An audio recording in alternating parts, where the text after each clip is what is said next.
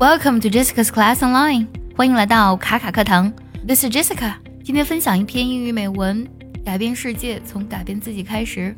那么这篇文章呢，让我想起了前一段时间我读的大学啊，大学里面呢讲到了修身齐家治国平天下。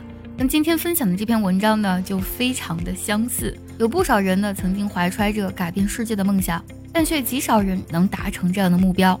那为什么会这样呢？今天这篇文章呢，就可以给到我们答案。如果呢，你想要听完整的讲解以及专项练习呢，可以微信搜索“卡卡课堂”，加入早餐英语的会员课程哦。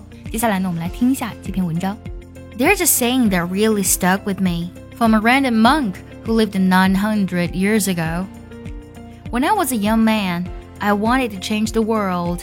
I found it was difficult to change the world, so I tried to change my nation. When I found I couldn't change the nation. I began to focus on my town. I couldn't change the town. And as an older man, I tried to change my family. Now, as an old man, I realize the only thing I can change is myself. And suddenly, I realized that if long ago I had changed myself, I could have made an impact on my family. My family and I could have made an impact on our town.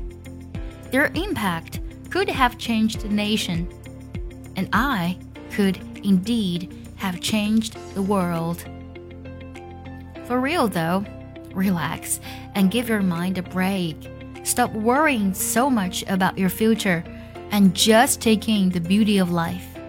You have the power to change your thoughts. You have the power to make tomorrow a better day than today was. It may not be tremendously better, but the small victories slowly add up when you live life day by day and learn to appreciate the small things.